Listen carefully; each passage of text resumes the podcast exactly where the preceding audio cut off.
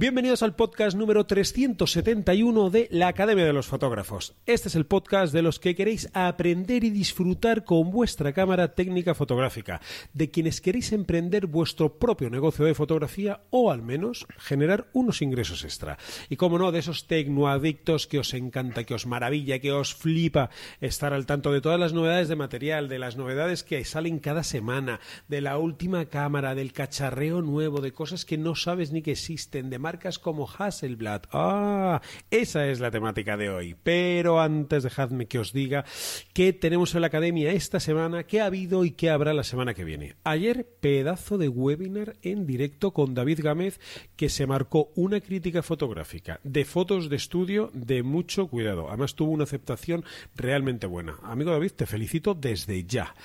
Hoy ha empezado en la academia un nuevo curso y en este caso es de toma fotográfica de la Vía Láctea, ojo, con montura ecuatorial. Nuestro profesor David Maimó, colaborador de Olympus también, por cierto, nos, eh, bueno, nos ilustra con este curso para esta época en la que estamos, que por cierto, esta noche es Noche de Vía Láctea, amigos, si lo estáis oyendo el 14 de mayo, eh, pues que sepáis que tenemos un curso para fotografiarla con Vía Láctea. Y la semana que viene tendremos webinar en directo el jueves, como todas las semanas, objetos inteligentes de Photoshop con Víctor Gonzalo, que ya nos ilustró en el maratón de Revelado Online con la, la herramienta selección de Photoshop, pues este jueves vamos con los objetos inteligentes. Dicho esto, damos la bienvenida a mi tocayo Mario Arias. Mario, ¿cómo estás? Pues muy buenas tardes, Mario. Aquí fenomenal, al pie del cañón y hablar de unas marcas de estas que, que mola, ¿no? Que tienen mucha historia y que yo creo que a la gente le va a gustar el programa de hoy. Mira, Tocayo, que es que tengo aquí 50.000 eurillos y no sé qué hacer con ellos, chico. Bueno, no vamos a asustar al metal personal, que por 7.100 ya compras alguna Hassel actual con su objetivo. Es decir, que no hay que volverse todo loco, ¿eh? Estamos hablando de, a lo mejor, Leica, que sí que va buscando ese mundo de la exclusividad. En el caso de Hassel es mucho más práctico todo. Y luego, bueno, pues lo todo lo que tiene Hassel y como hemos hecho con otras marcas, se la debíamos, acuérdate que este podcast, en esta revisión que hemos ido hecho haciendo de casi todas las marcas, yo creo que no sé nos ha escapado alguna, sino que nos lo cuenten, pero sí que se la debíamos a Hassel, que no la teníamos hecha y desde luego sí es una marca muy importante, ¿no? De estas que marcan nunca mejor dicho, una, o que han hecho pues que sea un, todo un hito ¿no? dentro de lo que es la historia de la fotografía. Y voy a hacer un, pequeño repaso histórico que yo creo que a la gente también agradece de dónde viene esto de la, de a mí me gusta mucho. A mí me gusta mucho cuando te marcas la enciclopedia abierta. Eh, yo tenía algunos conceptos, he querido revisar algunos de lo que era la historia de Hassel, algunos de ellos los tengo muy interiorizados porque a mí me gusta también bastante el saber de dónde vienen las cosas, ¿no? Y más si son fotográficas. Y bueno, pues esta es una de las marcas que junto con Leica, cuando hablábamos de Leica, pues repasábamos eso, qué, qué, ocurrió, cómo nació esto de, de, de, Hassel en este caso, de Leica en aquel, y bueno, pues la verdad es que como todas las cosas buenas siempre nacen de, que casi sin querer, ¿no? Todo lo bueno es que siempre nace sin querer y no, no solo Apple o Microsoft empezaron sin querer, sino que mucho antes, ¿no? Más de 120 años más o menos, pues eh, existía, una, existía una empresa en Suecia, la marca eh, de Suecia, que bueno, es una de las cosas que a lo mejor la gente tampoco tiene muy identificada de dónde viene Hasselblad, pero bueno, es una marca sueca eh, con, en Gothenburg tiene, digamos, la fábrica de toda la vida, y hace ciento y pico años, pues ahí un tal Hasselblad, pues montó una importación, exportación, pero nada que ver con la fotografía. Y curiosamente fue su hijo, el famoso Víctor eh, Hasselblad, no, eh, no, el Víctor Hasselblad que a lo mejor conoce todo el mundo, porque es el hijo del hijo, digamos, pero este primer hijo que se llamaba Víctor fue el que sí que tenía un pequeño eh, cosa ahí con la fotografía y curiosamente mira cómo empezó el rollo, ¿no? Porque dentro de esos productos que importaban y exportaba la empresa, la empresa Hasselblad, le, le dijo a su padre, el muy jovencito, oye, ¿por qué no invertimos en esto de la fotografía para documentar todo eso que entra y todo esto que sale? O sea, esa fotografía a lo mejor de producto para tal, o sea, y de ahí un poco nace el este, ¿no? Entonces se dieron cuenta enseguida que la división fotográfica valía para sus usos internos, pero coño, empezaron a darse cuenta de que eh, la fotografía en aquellos inicios, estamos hablando de, de 1900 poco, pues empezó a tomar forma en algunas empresas y bueno, pues este hombre pues empezó a estudiar mucho lo que es el, todo el rollo fotográfico, ya que al padre le dio medio engañar ahí con el tema este de, del este, y bueno, pues le, hizo el lío que dicen los modernos ahora, ¿no? y en un viaje que hizo para allá, para, no sé, creo que era Dresde o no sé, no tengo muy claro, pero sí que sí es cierto que en algún momento coincide con el famoso eh, George eh, Eastman, y en George Eastman, pues para aquel que no lo conoce, pues el que creó Kodak, ¿no? Entonces, a ver, eh, pues fijaros un poco la película, ¿no? Eh, si hay tres grandes empresas en los ciento y pico años de la historia de la fotografía, a ser la fotografía ya muchos años existiendo entre nosotros, pero realmente es una, una cosa, una ciencia muy, muy jovencita, ¿no? Eh, pero si hay tres grandes marcas que yo tuviera que elegir, pues estaría Leica, estaría Hasselblad, por todo esto que conlleva la historia de la fotografía, y la otra sería Kodak, o sea que realmente fijaros la, el peso, ¿no?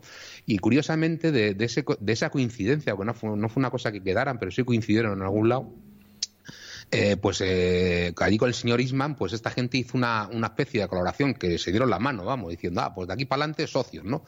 Y fueron socios 80 años. Tú fíjate la, la, la, movida que montaron estos con el rollo, ¿no? En un principio era más, yo creo, el interés que tenía Isman eh, lo que fue Kodak, en a lo mejor la distribución de sus productos, de que no había carretes en aquella época ni siquiera, eran productos a lo mejor relacionados con la química y tal, y pero bueno, la distribuidor que tenía Hassel aquí en, pues en, Suecia, pues hacía que podía ser un buen punto para, para exportar, pero también el señor George Inman, pues también era un loco de esto de la fotografía, todo esto se revolucionó y los dos yo creo que empezaron a verse como que ahí había un buen, digamos, eh, recorrido a seguir, ¿no? Uh -huh. Y como pasó pues con otras, con, con Leica, cuando hablábamos de Leica, pues el, el tema militar y la guerra, pues hizo que ya ahí, eh, curiosamente, esto, esto es muy curioso, el dato que voy a dar ahora, a mí por lo menos lo tenía también, lo, lo he estado rebuscando para darlo con más exactitud, pero eh, Suecia en la guerra, en la Segunda Guerra Mundial era un país neutro sí. realmente, o sea, estaba ahí como ni para un lado ni para otro, ¿no?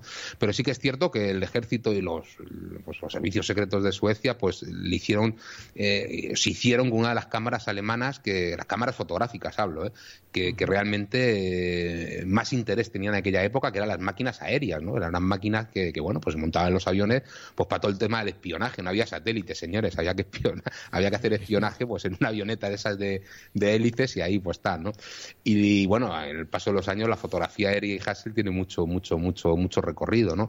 Eh, pero en cualquier caso, eh, sí que es cierto que el gobierno sueco pues llegó al señor Víctor Hasselblad, ya al hijo del hijo, o sea, al nieto del fundador, y le dijo, a ver, usted que viene de Castalgalgo, porque el hijo si era fanático el padre, el primer Víctor Hasselblad, el segundo era todavía más fanático, eh, hemos capturado esta cámara, no me diga usted cómo, pero eh, queremos que la haga una exactamente igual. Y hay una famosa frase, que esto sí que se repite en muchísimos eh, libros de fotografía, de historia de la fotografía, y dijo que él era incapaz de hacer una cosa igual, si hacía algo iba a ser una cosa mejor y así lo hizo. ¿no? Bueno. O sea, realmente ellos en esta época, pues eso, del 1940, 1900, hasta 1950, con 1948 más o menos, con todo esto de la guerra, pues tuvo una dedicación exclusivamente, un poco lo que pasó también a Leica, pues al tema de, de, de la fotografía aérea, fotografía militar, y que luego, bueno, ellos han, sido, han seguido siendo especialistas, ¿no? Y bueno, pues ya a partir de ese año, sí, cuando acaba la guerra, es cuando nace esa primera cámara de 6x6, cuando también, eh, pues fabricantes como Eastman que eran, seguían siendo socios en la época, pues también empezaron a fabricar un nuevo paso, digamos, de película, que era el formato 120, que digamos es el formato, de, el ancho que tiene la película de 120, y el famoso formato 6x6, que si alguien puso de moda, que no fue Instagram, señores, que fue Hasselblad, el formato cuadrado lo inventó Hasselblad allá para el año 1948, y bueno, pues Instagram es una muy buena, eh, digamos, porque a mí me encanta, no sé lo que opinas tú del formato cuadrado, Mario, eh, bueno, es un poco rayante al principio pero exige pensar. De hecho, en mis cursos claro. muchas veces he recomendado eh, que piensen un poco. Ah, bueno, hay cámaras que te dejan disparar, configurar claro. para que disparar el uno por uno, ¿no? pero que piensen un poco en fotografía en cuadra, eh, cuadrada, ¿no? Porque sí. de alguna manera te rompen los esquemas habituales Total. y te exige eh, a la hora de componer decir, eh, cuidado, ¿qué pasa aquí? Claro, a mí yo, vamos, yo claro, yo esto lo aprendí cuando tuve una 500 CM, que son las cámaras míticas eh, en uso para mí, utilizándola, y claro, pues venir de un, de un formato de paso universal de 35 milímetros a pasar a un formato cuadrado de Hassel de película, pues te rompía todos los esquemas que tenías aprendidos hasta la época, ¿no?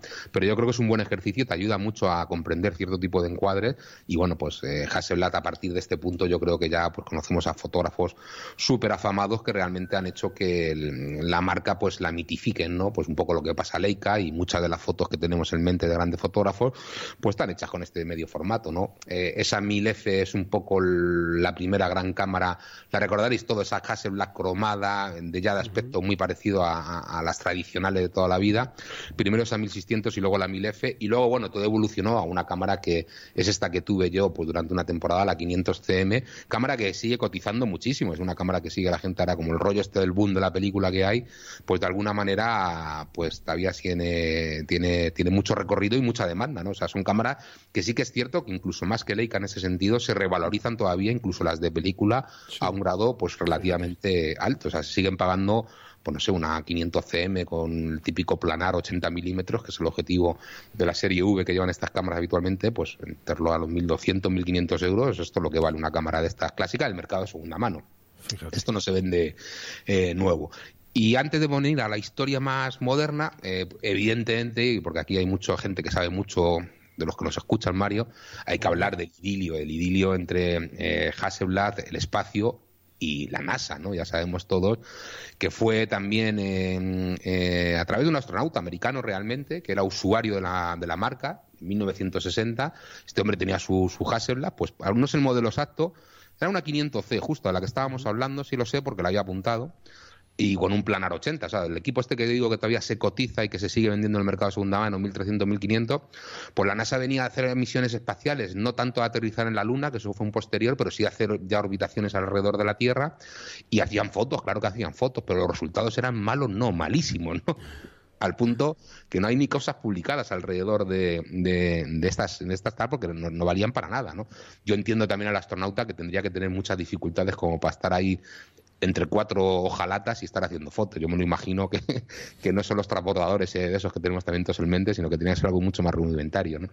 Pero sí que es cierto que, de alguna manera, a través de este astronauta, que era usuario de la marca, pues convenció a, a, la NASA. Evidentemente no subieron una Hasselblad normal, de esas que salían de la fábrica de Göteborg, ¿no? sino que era una máquina pues que tuvieron que aligerarla, quitarle todos los elementos de piel, adaptarla un poco al espacio. ¿no? Correcto. Y hay una famosa foto que la habéis visto todos los que me estáis escuchando y viendo, que es del año 1965, que es un astronauta. Son de las primeras fotos que hay y de los primeros paseos eh, lunares, o sea, los paseos, perdone, perdonar, eh, eh, espaciales, estos que se hacían por de, fuera del, de, de, de, la estación, que, la estación o de la propia nave, ¿no?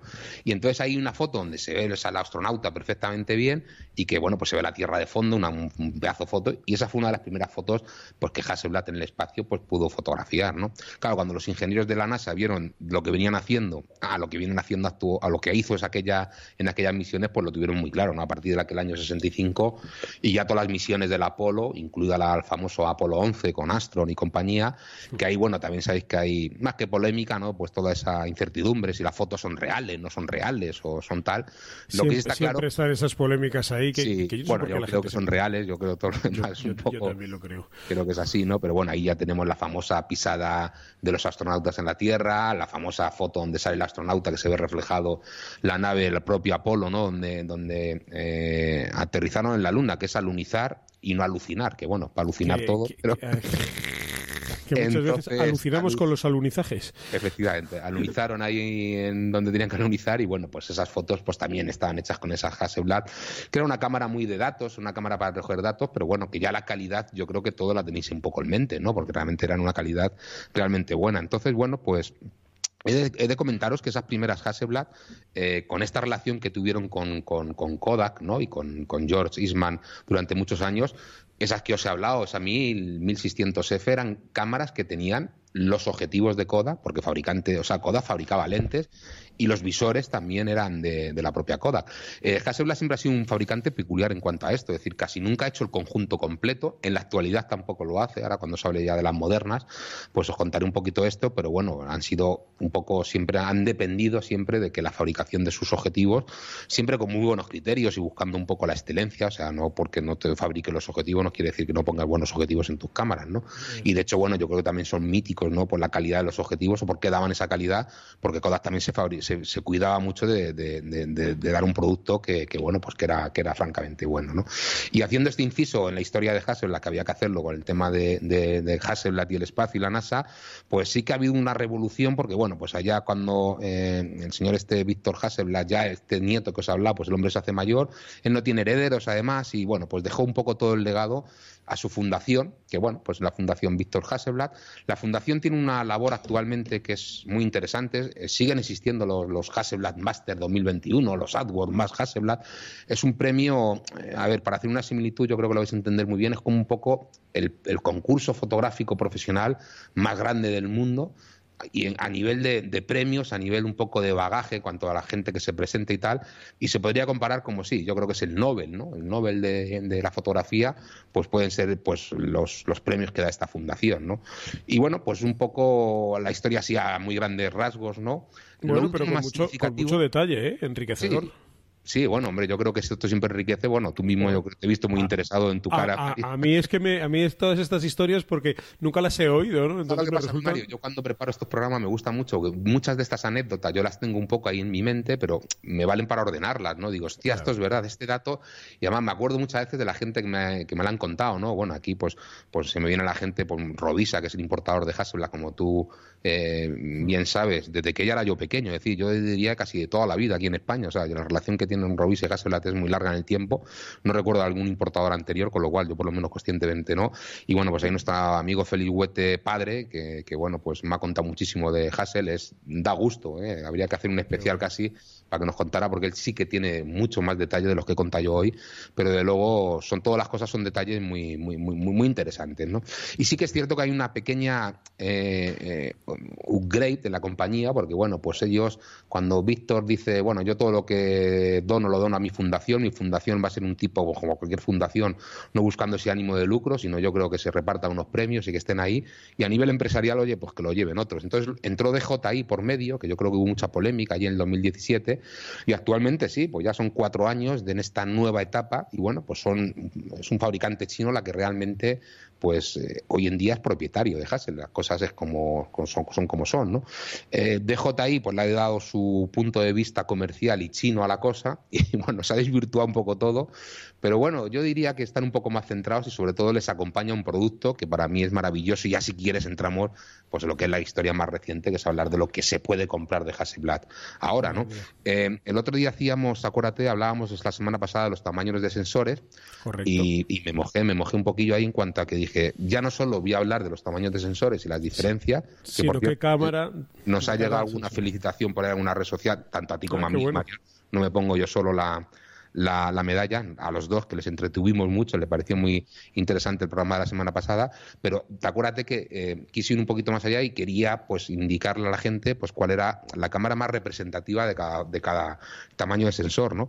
Y en el caso de, la, de las de medio formato, y aún habiendo hablado de Fuji en los últimos tiempos, también como hablo, porque para mí sigue siendo un producto muy interesante, pero creo que por historia, por esta que os he contado y por muchas más cosas, por mucho más detalle, creo que Hasselblad en estos modelos como la X1D, modelo actual, eh, pues creo que se merecía tener ese privilegio de ser la más significativa. Primero porque ya os lo comenté el otro día y lo vuelvo a repetir, creo que lejos, mm, sin su día yo creo que fue una empresa que intentó llevar un formato nuevo. Ten en cuenta cuando estábamos hablando en 1950, pues teníamos a Leica por un lado, con el rollo del paso universal, o sea, las películas de 24 por 36 que nacen más o menos en esa época y que, digamos, de alguna manera, pues impulsa Leica y Hasselblad un poco en lo opuesto, en el medio formato, en ese formato 6x6. O sea, fijaros que una guerra entre Leica y Hasselblad, ¿a qué formato se imponía, no?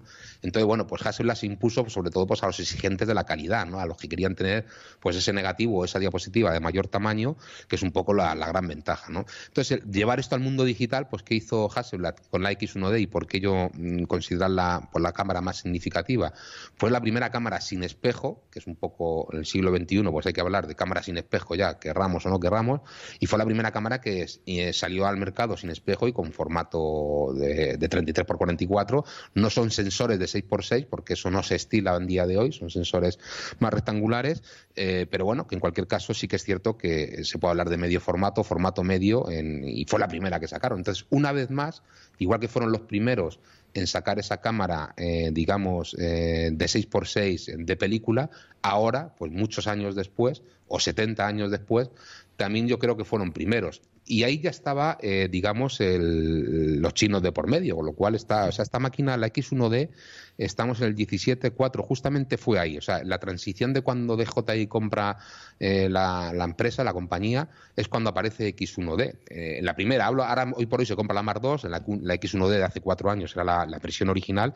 Esa versión la cual tuvo que ver mucho, no recuerdo, y esto no lo apuntado y me da mucha rabia no mencionarle, ya que es un diseñador español, lo diré el próximo viernes, no os preocupéis, lo molestaré en buscarle pero él tuvo que ver mucho, es un diseñador afincado en Londres, no me, lo tengo en la punta de la lengua, pero no me sale, pero él diseñó esta cámara y desde luego eh, fue cuando DJI entró un poco al mercado.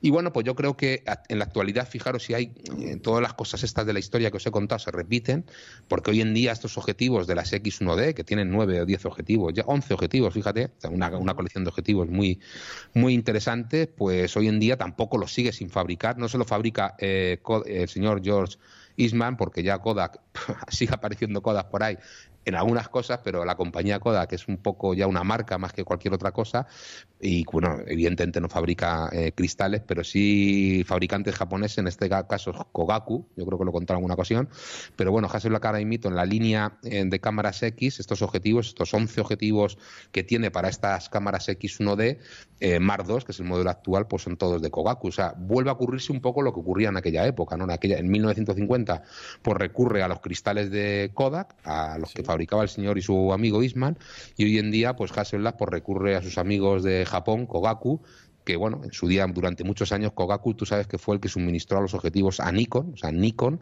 los primeros, hay muchos objetivos por ahí en el mercado clásicos de Nikon, de los años 40, 50, 60, que ponen lo de eh, Nikon Kogaku, era porque, bueno, la bayoneta era Nikon, pero realmente el fabricante era Kogaku, ¿no? Entonces este Kogaku, este famoso Kogaku, que, que, bueno, luego Nikon ya desarrolló los objetivos, pero durante 10 o 12 años eran, además con mucho con mucha mm, buen criterio, con mucha calidad. Los objetivos premium eran los que estaban firmados por Kogaku, ¿no?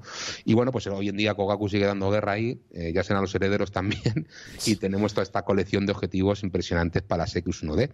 Eh, sistema que no se acaba en esto, porque realmente hay dos cámaras dentro de las que utilizan los objetivos X. Es la, X1D es una y la otra es la, la 907, que es la cámara más parecida o una de las más parecidas a las clásicas de toda la vida. Es esa cámara que hubo una, especie, una, una, una edición especial lunar esa Sí, una, una 907 lunar salió así. De hecho, la 907 es una cámara que es un igual, es el mismo sensor que la X1D, para que os pongáis un poco la idea. Y lo único que es una cámara que en vez de tener visor a nivel de ojo, pues no tiene visor. Una cámara sin visor. Es un respaldo y una montura para poder poner los objetivos estos de Kogaku del sistema X. ¿no? La ventaja de esta cámara es que para los usuarios clásicos de Hasselblad, es decir, esos que tienen esa, cámara 500 cm, esa que hablábamos del astronauta de los años 70, eh, que es el que convenció a la NASA que, había que subir una, una Hasselblad al espacio, pues eh, este respaldo de la 907 se le pueden poner a cámaras de hace 50 años.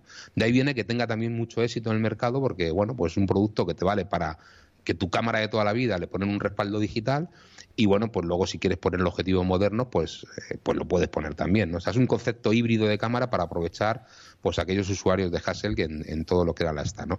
Y está claro que DJI lo que sí tenemos muy claro con esta nueva dirección que tiene la empresa, pues tiene muy claro que su apuesta eh, es por este concepto de cámara sin espejo, sea la 907X o sea la X1 de Mark II, que son los dos modelos que más se venden de, Hasselblad.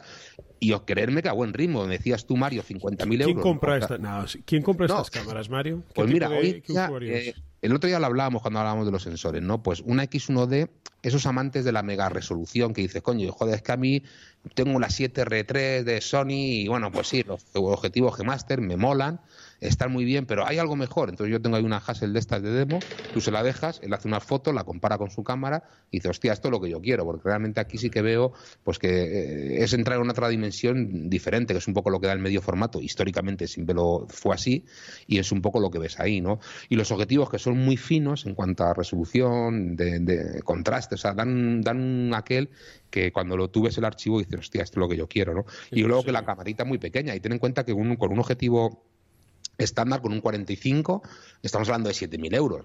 Teniendo en cuenta los precios que se han puesto las cámaras hoy en día, pues, o sea, que están dentro del mercado. O sea, yo creo que DJI sí tenía muy claro, y como buen fabricante chino, que tenía que ser competitivo y a lo mejor no se podía ser competitivo vendiendo Hassel de 15.000 o de 25.000 euros. Ahora voy a hablar de estas, ¿eh? porque nos han, nos han dejado de fabricar la serie H, eh, pero bueno, sí que es cierto que ahí el concepto de cámaras modulares, que es un poco esas Hasselblad modernas que tenéis todos en mente, es decir, esas cámaras, con lo cual está el cuerpo de la cámara por un lado, estas son parecidas salvando las distancias a esas que subieron al espacio, ¿no? a esas 500 cm. Tenemos el cuerpo de la cámara, un visor, en este caso un respaldo, antiguamente era un chasis con película, y un objetivo y una empuñadura. ¿no? O sea, la cámara la componen estos cinco componentes, cuerpo, eh, visor, empuñadura eh, y objetivo y el propio respaldo. Y bueno, pues es así que están esos 15.000 euros como versión más barata. Para que te hagas una tiene una versión de 50 millones de píxeles, un sensor, o sea, un sensor, sí, un respaldo de 50 millones. Hay un respaldo de 100 y hay un respaldo que es que da 400 millones de píxeles. Ahora os explico un poco cómo consiguen esos 400, porque no es un sensor, no existe un sensor de 400 millones de píxeles, pero sí la posibilidad que a través del sensor de 100 millones de píxeles y haciendo el píxel eh, o sea, el desplazamiento del sensor, pues conseguir hacer esas eh, eh, seis imágenes y construir esos 400 millones de píxeles. Que aquí Hasselblad, en este modelo, no, no en la H6D, que sería el modelo actual de las H6, digamos, de la línea H, pero ya en la H4, yo creo, en la H5 sobre todo, en la H5 seguro, ya tenía el método multidisparo este que te digo, que bueno, esto para fotografiar cosas que están quietas, pues como tiene un sensor que tiene la posibilidad de moverse, lo que hace es moverse, sumar esas fotos, y esto que en algunos fabricantes ahora han llevado mucho a, cámaras mucho más de consumo, pero bueno, aquí el que lo inventó en su día también fue Hasselblad, lo que lo incorporó en esta primera, yo creo que fue en la H5D, que también hubo una versión de 400 millones de píxeles. ¿Quién compra estas máquinas? Me dirás tú ahora, ¿no? Sí. Esta, esta, la actual, estas son 47.000 euros que tú, que tú, que tú. Mi presupuesto de 50 ¿no? O sea, sigue, sigue habiendo cámaras de 47 millones de euros. Eh, 47 millones de euros no afloja. 47.000 euros y de ya, ya ahí toca yo la cabeza cualquier día nos estalla. ya, ya, yo voy a hablar cualquier día de euros de píxeles de, de, de, de peras y manzanas de chorizos y quesos.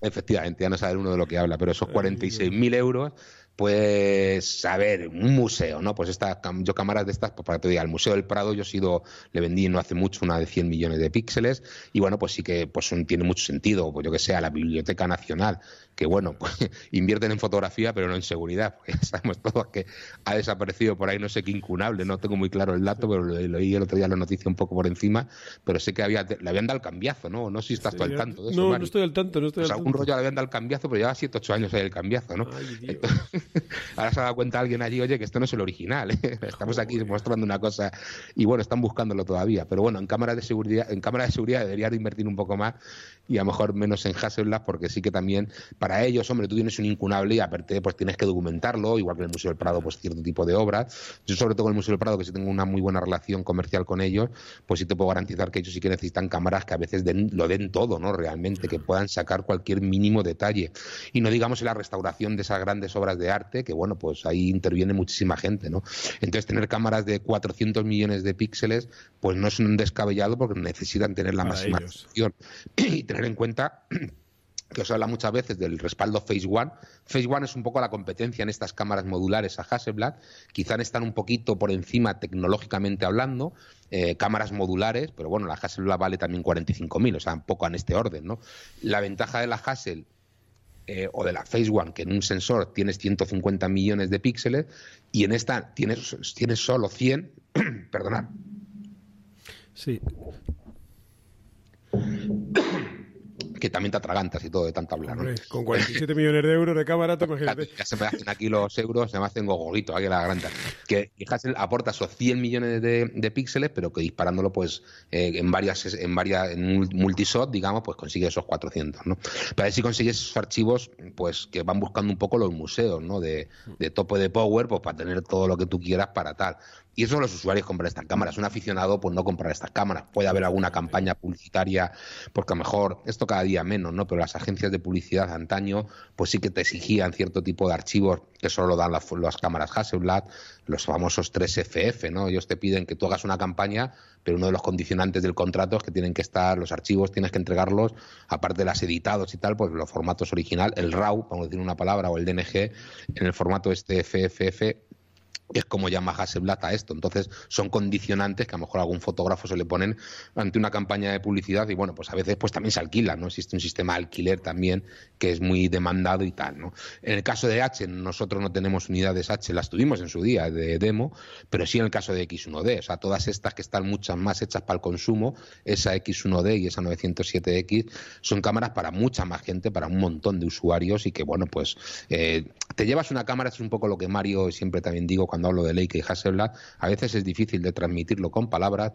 pero como vendedor la mejor manera que siempre se me ha ocurrido decir que estás comprando algo más que una cámara de fotos, sino también está comprando y creerme que es así un pedacito de la historia de la fotografía, ¿no? ¿Que vas a pagar marca? Sí, pero coño, es que no es lo mismo tener una Hasselblad que tener otra con otra marca. O sea, que a mí esto de Sony me parece fantástico.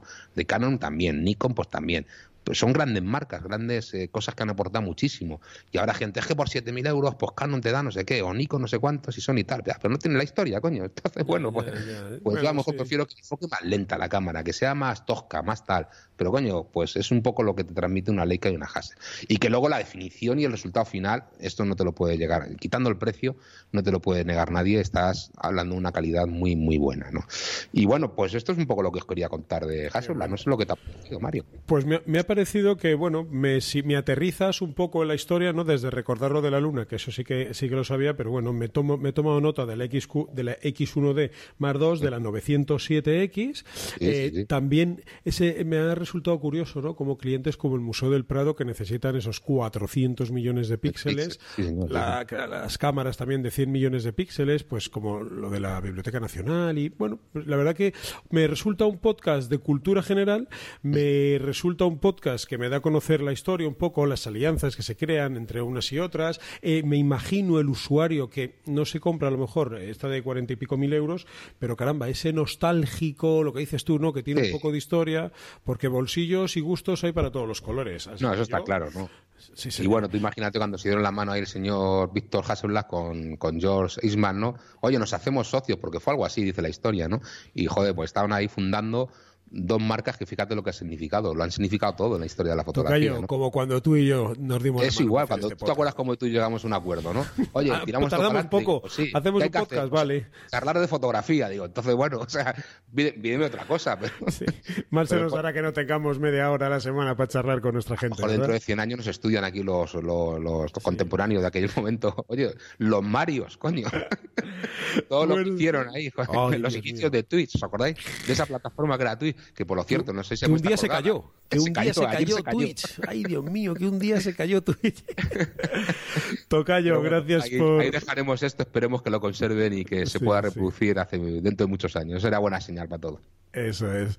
Gracias por ilustrarnos a mí personalmente con Hasselblad, una marca que yo la verdad que sé muy poquito de ella, pero bueno, hoy sé un poquito más y a ver cuando me pase por la tienda, eh, déjame que haga un par de fotos con tu cámara demo, hombre, que me lleve yo ese RAW y que lo sepa apreciar, ¿te parece? que trastear y ver y tocar y por supuesto cuenta, cuenta con ello. Fantástico. Familia, nos vemos el viernes que viene con Mario Arias. Antes nos vemos el lunes con David y después el miércoles para hablar de emprendimiento. Tocayo, te mando un abrazo fuerte y que tengas muy buen fin de semana. Igualmente, Mario, igualmente. Hasta pronto, amigo.